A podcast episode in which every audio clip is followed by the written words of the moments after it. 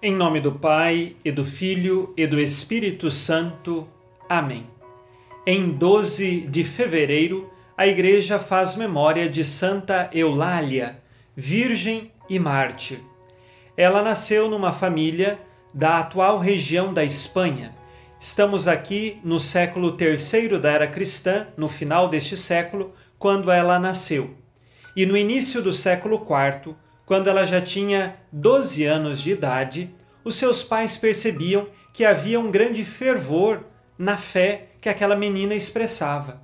Com 12 anos, ela já era capaz de condenar as idolatrias que muitos faziam à pessoa do imperador e aos falsos deuses. Nessas circunstâncias, os pais, que também eram cristãos, recearam que a menina fizesse alguma declaração pública da pessoa de Jesus Cristo e fosse capturada e levada ao martírio, uma vez que havia muitas perseguições aos cristãos naquele período.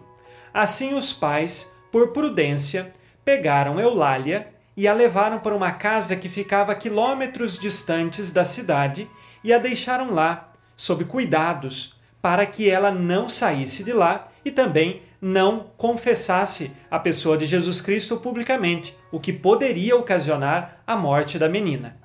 Ela, naquela casa, se sentia presa porque ela queria dizer para aquela sociedade da época, na sua cidade, que eles deveriam amar a Jesus Cristo, que eles deveriam acreditar em Jesus e abandonar os falsos deuses, dizendo então que eles precisavam deixar a idolatria e assumir o culto do verdadeiro Deus. Assim, numa noite, Eulália sorrateiramente fugiu daquela casa e a pé veio até a cidade. E ao amanhecer daquele dia, ela foi até o palácio do juiz e ali ela disse àqueles soldados que estavam: Vocês devem abandonar a idolatria e acreditar em Jesus Cristo. Imediatamente prenderam aquela menina de 12 anos. Ao levarem ela para um prévio julgamento, insistiam que ela pudesse então apresentar incenso aos falsos deuses.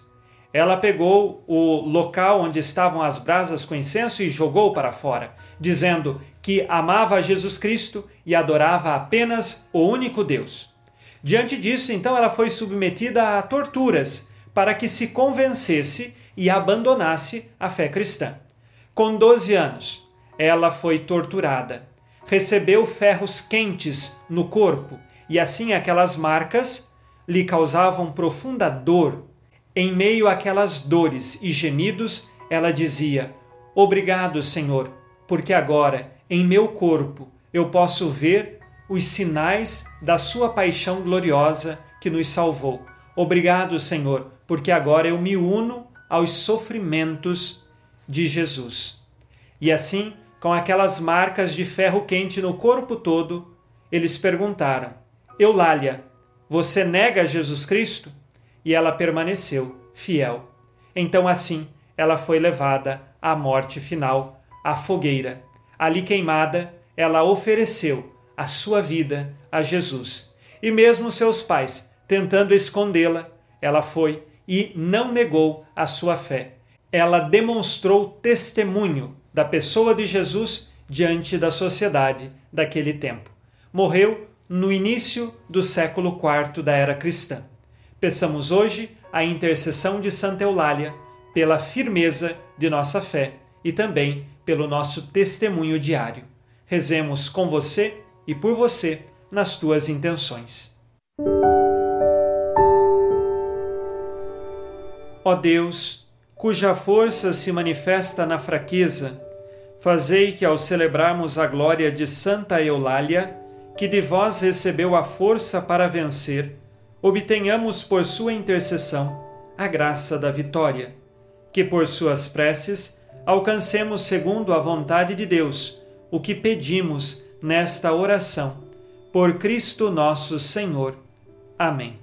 Ave Maria, cheia de graça, o Senhor é convosco.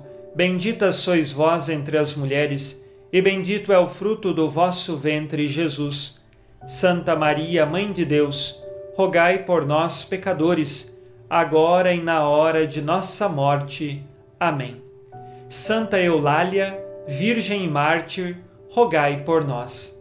Abençoe-vos Deus Todo-Poderoso, Pai e Filho Espírito Santo. Amém.